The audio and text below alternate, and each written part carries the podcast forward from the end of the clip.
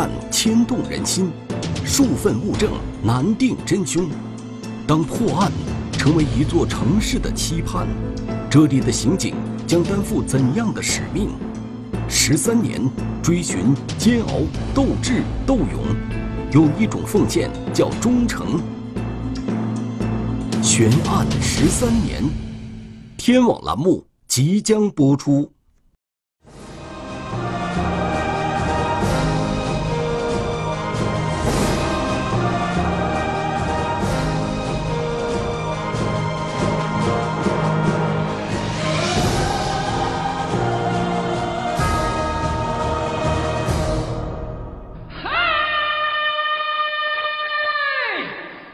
曾几何时，无论破了什么案子，陕西省兴平市的刑警们都不会开心，老百姓也不会服气，因为建国以来，当地最大的命案还没有破呢。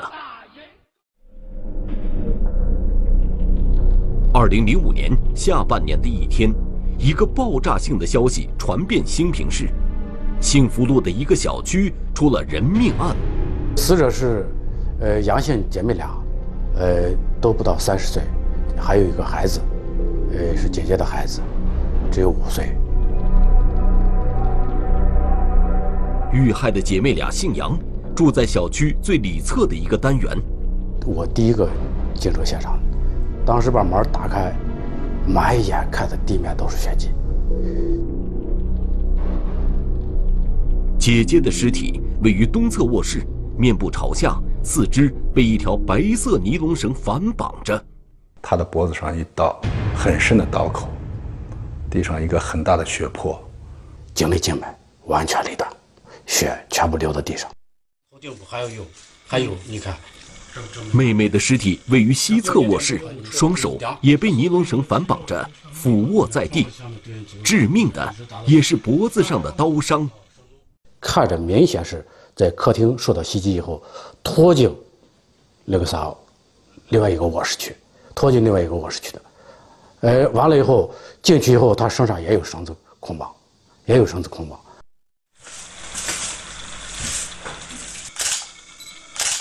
姐姐家五岁的女儿也惨遭毒手，尸体位于北侧房间，她的脸两只眼睛是睁着的，看着她那。一双眼睛的手，我心里就特别的难受。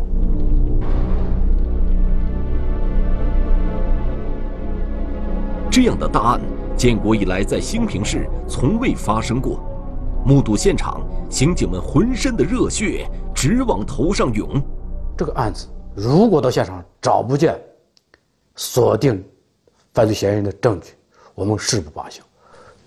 一天不行，两天，两天不行，一个礼拜，一个礼拜不行，一个月。我当时就下定决心，这个案子一定要把它破了，一定要把这个犯罪嫌疑人、把这个杀人凶手给揪出来，啊，一定要替这些死去的人要伸冤。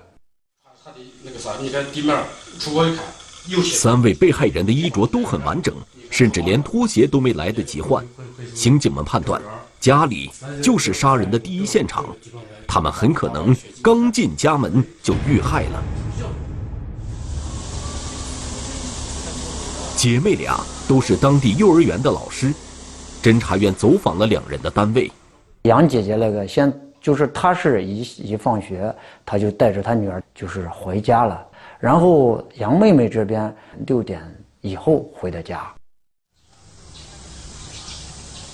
姐妹俩的同事说，第二天早上他们都没去上班，单位联系不上他们，就报了警。我们就判断前一天的晚上的六七点钟，就是案发的时间。现场的翻动迹象非常明显，所有可能存放财物的地方都被翻过，嫌疑人图财的意图十分明显。姐姐的手机找不见了，应该是被犯罪嫌疑人双手。妹妹的手机在现场边上，直接碎了。在客厅的地面上，细心的技术人员发现了三种血足迹。一种是那个啥皮皮鞋足迹，哎，另外一种是那个啥手工切割底儿的，应该是布鞋。另外一个就是咱农村穿那个千层底的布线，经过排查以后，肯定是，呃，进入现场的犯罪嫌疑人留的，他应该是三个男性。在北侧房间的墙上，技术人员发现一枚新鲜的血指纹，经过排查，是嫌疑人留下的。在西侧卧室，技术人员发现一只白线手套，经过被害人家属辨认，手套不是家里的，捆绑尸体的尼龙绳也不是家里的，可以确定，这个绳子，尼龙绳，白色尼龙绳跟这个这个白手套，就是犯罪嫌疑人带到现场来。整个看起来比较干净。现场的防盗门完好无损，可见嫌疑人是和平进入的。刑警们推断有两种可能：一是尾随入室，二是熟人叫门。据介绍，这家的男主人常年在外地工作，月收入两三万，家里全都是女性，啊，就是一个，呃，就是那个死者他带着他的女儿，还有他妹妹，当时也没成家，就在他家住呢。据了解。杨家姐妹为人善良，作风正派，没有仇人。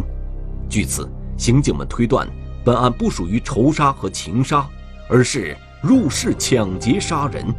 他就是奔着这家的钱财去的，就是入室抢劫。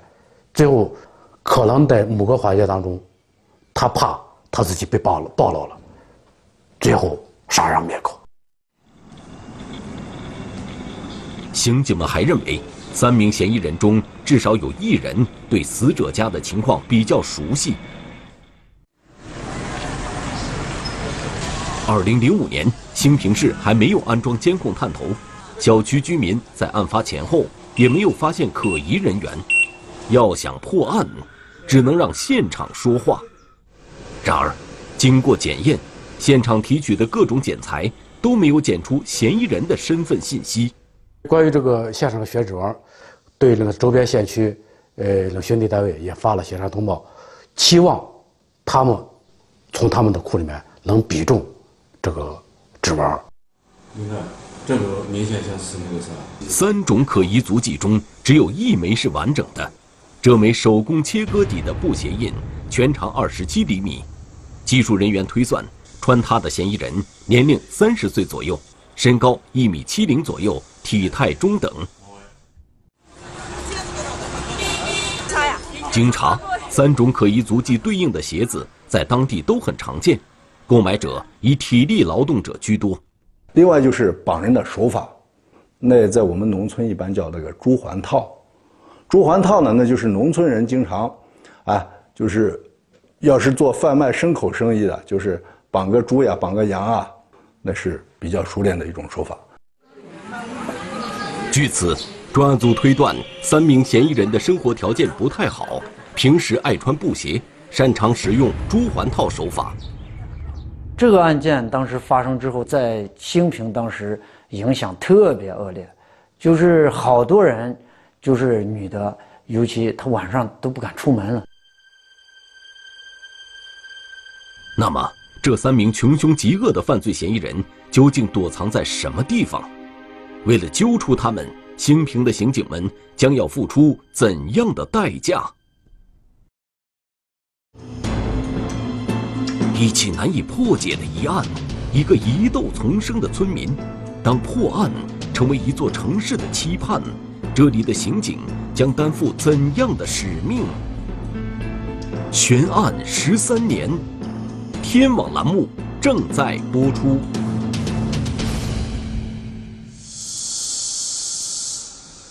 案发之后，被害人杨姐姐的丈夫立即从外地赶了回来。我从小长到大，我自问我没有做过恶，也没有害过人，为什么老天这样对我？为什么？在这个男人看来，整个世界都是灰色的。跟他一样，被害人的其他亲人也陷入悲痛的深渊。我们先前还在一块儿，今儿天就是剩我一个。我那时候也想不通，这么善的人，他能得，他能有这种遭遇。我们家家族就是啥呢？你外头遇上个要饭的，别让人空着。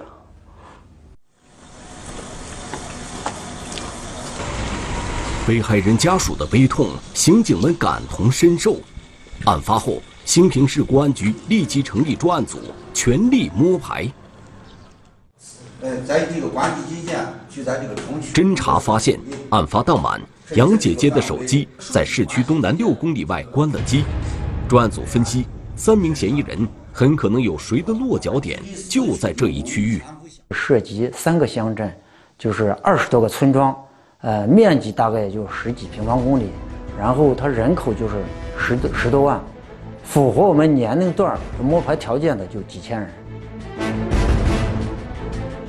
对于兴平刑警来说，人数再多，难度再大，也要排查，因为他们绝不能容忍自己守护的土地上发生这样的惨案。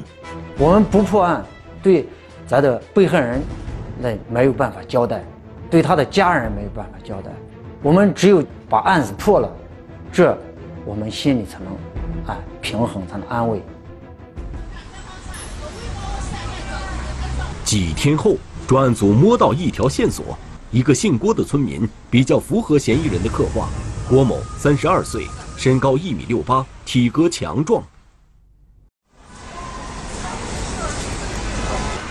郭某平时在案发地附近的粮食路装卸水果，有时自己也贩卖一些。他平时穿一双手工切割底的布鞋，而作案的三名嫌疑人中有一个就穿这种鞋子。郭某，他呢？对这个就是朱环套这种捆法，他呢，呃，特别熟悉，啊，一个是这个，再一个呢，就是他的妻子和这个被害人有亲戚关系，他是有盗窃前科的，他既然和死者有这个亲戚关系嘛，他肯定能通过各种渠道了解到死者家里的一些情况，啊，比如说这个经济情况。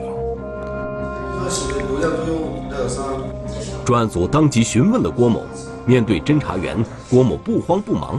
对于案发时间段的行踪，他说当天一直在粮食路干活。他的证人就是说能证明他去干活的这些，我人一一走访。走访之后，呃，他们说确实那天他干活了，但是那天下班的时候具体他几点走的，他们也没在意。所以从这方面来考虑，他作案时间是有的。我跟你讲，咱常有一句话。另据了解，郭某一家四口经济上比较拮据，这样看来，他也是有作案动机的。最近，最近，听说郭某有相当的嫌疑，侦查员边亚全也来到询问室。他注意到郭某穿的是一双手工切割底的新布鞋，目测有四十一码，跟现场提取的可疑布鞋印大小差不多。是农村人嘛，他一般干活，他就是一双鞋穿不烂不扔，平时一般不会换新鞋，啊，也不是过年，他突然换了新鞋，这个当时就引起我的怀疑。起了疑心的边亚全当即跟同事一起赶到郭某的家里进行依法搜查，然而里里外外搜遍了，也没有见到旧的手工切割底的布鞋，回头。我们又去问他，呃，他你穿的这个这双鞋是新的，那你换的那个旧鞋呢？他给我们说不清，他闪闪乎乎的，一这样的话，我们对他的嫌疑程度就上升了。几天后，指纹比对的结果出来了，郭某的指纹没有比中现场的血指纹，这个结果让侦查员们都没想到。哎呀，当时就特别失落嘛。当时就认为，这个人八九不离十，百分之八十他就是案犯。如果这个血指纹能和能把他对出来，那这个案子就破了。但是很遗憾，这个血指纹不是他的。不过仔细一想，刑警们就想通了：嫌疑人有三名，留在现场的指纹却只有一枚。也就是说，比不中指纹，并不意味着就没有嫌疑。可是，办案是需要证据的。你再怀疑别人，那只是你的怀疑，没有证据。他即使就是你高度怀疑的一个犯罪嫌疑人，你也得哎让他回去，也得把他放走。嫌疑人作案的布鞋、手套、绳子在当地都很常见，但是专案组还是一一做了排查。兴平市销售这些东西的商店得有几十家，案发前谁买过他们，哪家都不会登记。专案组以物找人的思路根本行不通。两个多月之后，专案组划定的排查区域都查遍了。符合嫌疑人刻画的男性也排查了几千人，可是，一直不见嫌疑人的踪影。专案组发往各地的指纹协查也没有比中任何人。发了这么长时间，九针未破，然后我们有些人就提出，是不是会流窜作案？经查，案发之后，有三位河南省籍的年轻男子突然离开了兴平。他们是案发之前一个多月来兴平收头发的，就住在距离现场不远的一家宾馆。服务员说年龄就是二十五六岁，啊，身高呢，也就是哎一米六几一米七，体格看着都比较强壮，衣着比较邋遢的那种，啊，不像做正经事儿的。服务员说。这三个人天天早出晚归，还经常带回来一些看着来路不明的东西，怀疑他们是偷来的。他们住店的唯一凭证是一个驾驶证，走的时候连招呼都没打，驾驶证还落在了房间里。这三个人让这个那个旅店老板给他们找三辆自行车，押了三百块钱。他走的时候这三百块钱都没要，走了，自行车他也没给人还。那么，这三个外地来的年轻男子为什么连身份证都不敢出示？又为什么要不辞而别？外地男子嫌疑陡升，陕北刘某故布迷阵。当破案成为一座城市的期盼，这里的刑警将担负怎样的使命？悬案十三年，天网栏目正在播出。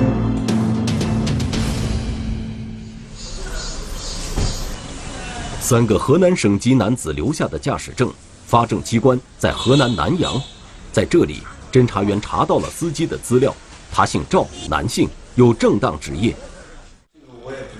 当时逛了一天下来。当侦查员见到赵某的时候，却被告知他的驾驶证丢了，是在赶集的时候和钱包一起被盗的，时间是两个多月前。他没有在那段时间离开过他的老家。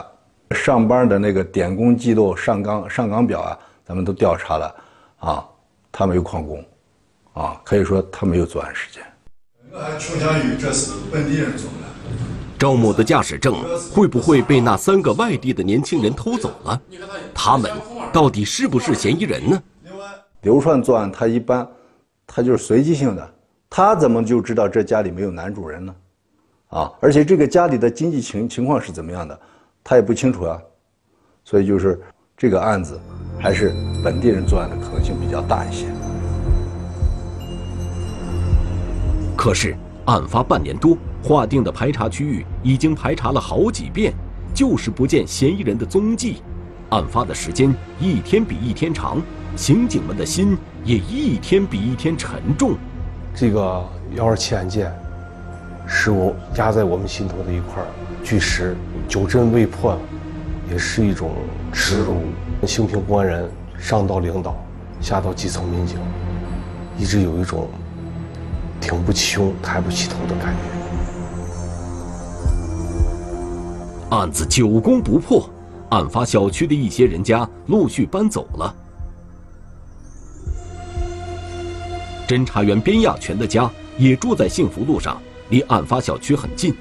他的母亲和妻子。大白天有人敲门都不敢开，幸福路当年没有路灯，一到晚上，好多妇女都不敢单独行走，这就是一种耻辱，心里就特别难受。这个案子哎，如果破不了，我作为在幸福路住的一个哎一个警察，我就感觉特别的丢人，所以我就想，一直就想，这个案子只要有条件有希望，就一直要做下去，不撒手。边亚全的话道出了专案组的心声。从案发那天起，他们每个人心里都憋着一股劲儿。案发一年后，专案组又查获一条线索：有一个姓刘的陕北男子刚刚回到兴平，案发前他就在兴平打工，案发之后突然回了老家。据了解，刘某的年龄、身高、体态都符合嫌疑人的刻画，平时喜欢穿布鞋。幸福路那一块有一个麻将馆。他经常没事就去在那儿打个麻将，刚好在经过了解，他发案了几天前后，他就在那儿打麻将，整天在那儿转，啊，从时间上来说，他有这个时间作案的时间。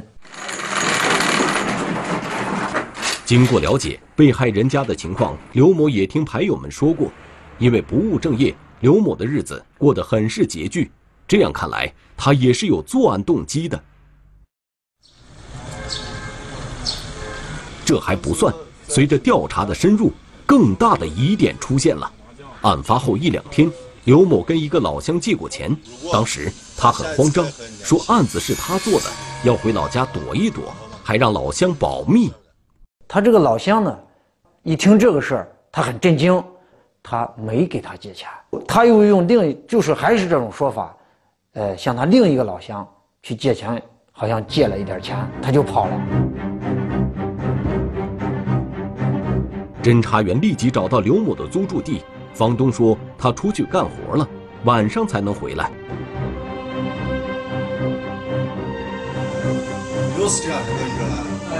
边亚全他们晚上又去找刘某，房东却说刘某回来之后又匆匆离去，说是老家有急事儿，他得回去。虽说房东否认向刘某透露过消息，但是除了他，别人都不知道警察正在找刘某。在刘某的老家，侦查员见到了他的哥哥。哥哥说没见刘某回来，同村群众也都说没见过他。看来刘某说回老家是在撒谎，他很可能躲到了某个不为人知的地方。几个月之后，刘某终于被找到了。他当时就给人吹牛呢，啊，说是那事儿是他做的，啊，一家三口是被他杀的。呃，他说这个话，他怕那个那些人不借给他钱来吓唬他们。刘某的神色很平静，他的话在逻辑上也讲得通。可是，侦查员们还是半信半疑。于是，侦查员采集了刘某的指纹，结果，他的指纹与现场的血指纹没有比中。另据了解，刘某平时也不会用嫌疑人捆绑被害人的珠环套手法，他的周围也没有可以结伙作案的人选。他这人也胆小，他就和人打架他都，他都不敢。所以，最后经过了解，他是就是吹牛皮，他是当时没钱花了，是想拿这个弄一点钱。至此，刘某的嫌疑被彻底排除了。案发一年多。侦查员们都记不清他们总共排除过多少嫌疑对象了，可是真正的嫌疑人却还是一点音信都没有。案件久攻不破，除了刑警，最煎熬的就是被害人的家属了。被害人杨姐姐的丈夫每次从外地回到兴平，都会到专案组询问案件的进展情况。案件久攻不下。并没有让这个男人失去信心。千网恢恢，疏而不漏。只要坚持，任何事情我们都能做成。房子这事情讲不惯。现场也就是被害人家的房子已经复勘多次，专案组告诉杨姐姐丈夫可以自行处置现场了。这个房子呢？是啥呢？唯一能够帮助这个案子破案的一个啥呢？一个证据在那里。我说这案子不破的话，我们不考虑这个房子。钥匙我都说了，你们帮我保管住，你们随时随地可以进去。被害人的家属如此通情达理，刑警们都感到无言以对。虽然他们谁都不愿意承认，但事实上，案子已经成了悬案。那么，这桩悬案还能破掉吗？十年侦查十年空，铁证难寻寻铁证。当破案成为一座城市的期盼，这里的刑警将担负怎样的使命？悬案十三年，天网栏目正在播出。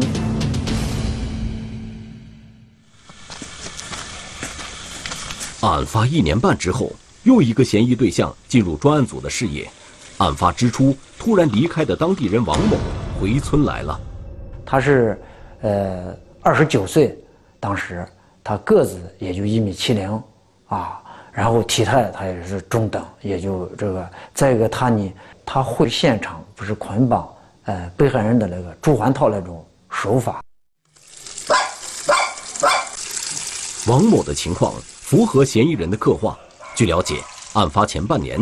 他刚刚刑满释放，东挪西借几万元买了一台拖拉机，但是就在案子发生之后，他很快的把这个拖拉机给卖掉了，据说是要亏了一万多块钱。他说他有事儿嘛，他要去啊外地做生意。离家一年半，王某跟家人也很少联系。这次回村之后，村民们好奇地问他去了哪里，做了什么生意。他从不正面回答，他会不会是做完案之后先去外边躲事儿，躲了一年多，哎，感觉风平浪静的，没有人把他作为一个重点嫌疑人，他又回来了。平时就你一个人。侦查员立即赶到王某的家里，可是却没有见到他。家人说他又外出做生意了。你回来家里有父母，哎，有地，有庄稼，你起码也要照顾一下。就这一回来，闪一闪一个面。又走，这肯定这有中间有事嘛。通过王某服刑的监狱，专案组得到了他的指纹。经过比对，他不是现场血指纹的主人。每次有重大的嫌疑浮上来的时候，那个时候我们眼睛都是发光的，啊，都希望通过这这一次，把这个案子赶紧给破了。但是每次到最后，排除掉了。确实对人心里打击挺大的。不久之后，湖南警方传来一个消息：王某在当地出车祸死亡。经过调查，两年前他突然贱卖拖拉机外出，其实是贩毒去了。王某的嫌疑被彻底排除之后，案件也彻底陷入僵局。从此之后，关于案子的有效线索越来越少。可是，兴平的刑警谁都放不下这个案子，那双眼睛一直在盯着我，一直要看着我们把这个案子破了，他可能才能够瞑目。每当回忆起那个眼神的时候，我就坚定，我必须要把这个案子破了。要破案就得有证据，多年来有一项工作专案组始终不敢放松，那就是。对现场那枚血指纹的不懈排查，因为它是能够直接认定犯罪嫌疑人的证据。确实有的特别相似，就只差一根文线。一根文线如果对上，那就可以说这就是嫌疑人了。但是到最后就是因为这一根文线没对上，就排除，就排除掉了。一晃十年过去了。建国以来，兴平市最大的命案始终未能破获，这桩悬案就像一把利剑悬在兴平刑警的心头。这个案件使我们刑警抬不起头，就是无论什么时候，我们就是走到哪，人家就都会说幸福路那个案子破了没？确实是一种负重前行，但是对于幺二七案件的侦办，我们丝毫没有懈怠，一直没有放弃。那么完全我把收集这个收集。案发以来，咸阳市公安局对案件一直非常关注，历任局长多次到兴平市局调研。新任局长陈万峰上任之后，立即赶到兴平市局，专门研讨这起案件。兴平这个案子当时影响特别大，不光在我们咸阳，可能在陕西，啊，影响特别大。这是我们欠老百姓的账，我们既然欠老百姓的账，我们必须给老百姓还。增强大家的信心，面对僵局，陈万峰提出破案的关键是证据。既然现场的血指纹一直没有比中嫌疑人，那就得从现场提取的其他检材中想办法。我就给同志们打打气，鼓鼓劲儿。我说这个案子，你们既然没放弃，咱们一到需要市局、需要省厅、需要我公安部、需要哪一个层面的技术支撑，我来请，我来请。按照陈万峰的指示，兴平市局决定加强同省公安司法鉴定中心的业务联系。当年的侦查员边亚全已经成长为刑侦大队长。联系工作由他具体负责。案发以来，陕西省公安司法鉴定中心已经对现场检材做了无数次检验，由于种种原因，一直没能检出嫌疑人的身份信息。每当有一个新的技术出现的时候，我们优先就把这个案子拿出来，重新进行了一个检验，就是想着然后得到一个好的结果，然后有所突破。二零一八年六月，经过不懈探索，宋振和同事终于从现场检材中检出了嫌疑人的身份信息。他们立即把他放入全国公安数据库中。结果，那个让兴平刑警无法忘记的郭某被比中了。我们整个实验室是一片欢腾，然后终于觉得这么多年我们所做的努力没有白费，每一个人真的是都是松了一口气。然后终于觉得有所交代了。我这视频转你播上。啊，是不是啊？有点情况，配合一点，好吧？案发之初，郭某就进入了专案组的侦查视野，但因为没有铁证，他一直逍遥法外。二零一八年六月九日，郭某在江苏太仓市被捕，随即被押回兴平市。大概就是二零零零五年的。十二月份吧，我刚从监狱出来，时间不长吧，也没有钱，这就和的是我的同学梁旺旺，还有我邻村的这个何阳飞，就曾经在一块儿服过刑吧。商量就抢劫，结果就抢劫呃那个幸福楼那个杨红哥。郭某说，他们刚刚控制住杨姐姐母女。杨妹妹突然回来了，他们惊慌失措，于是便杀人灭口。杨家姐妹是被郭某杀害的，五岁的小女孩是被同伙梁某杀害的。脱脱下看，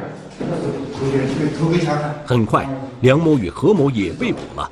梁某的指纹比中了现场的血指纹，他跟何某也都如实供述了罪行。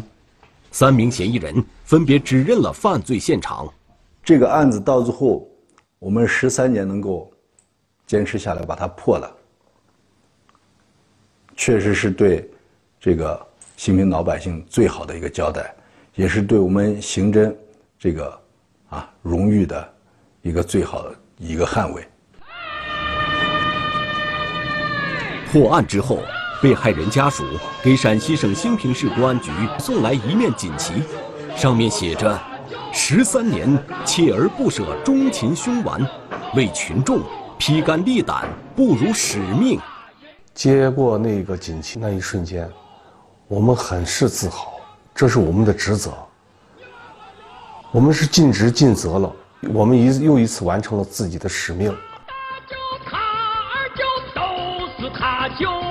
十三年的悬案告破，兴平市百姓欢欣鼓舞。笼罩在他们头顶十三年的阴霾一扫而空，兴平这座古城展露出迷人的风姿，而古城的守护者们又要踏上新的征程。中华人民共和国公安部 A 级通缉令：肖建春，男，一九八四年十月二十一日出生，户籍地址广西壮族自治区宾阳县新桥镇大林村委会柯甲村二百五十二号，身份证号码四五二幺二三幺九八四幺零二幺幺零五七。该犯罪嫌疑人涉嫌电信网络诈骗犯罪在逃，请广大观众提供有关线索，及时拨打幺幺零报警。凌晨两点，神秘乘客出高价，打车出城。监控之下，司机如何能在行驶中人间蒸发？楼群魅影，他布下怎样的陷阱，守株待兔？背后一刀，他如何丧失理智，变得冷血无情？半路消失的司机，天网栏目近期播出。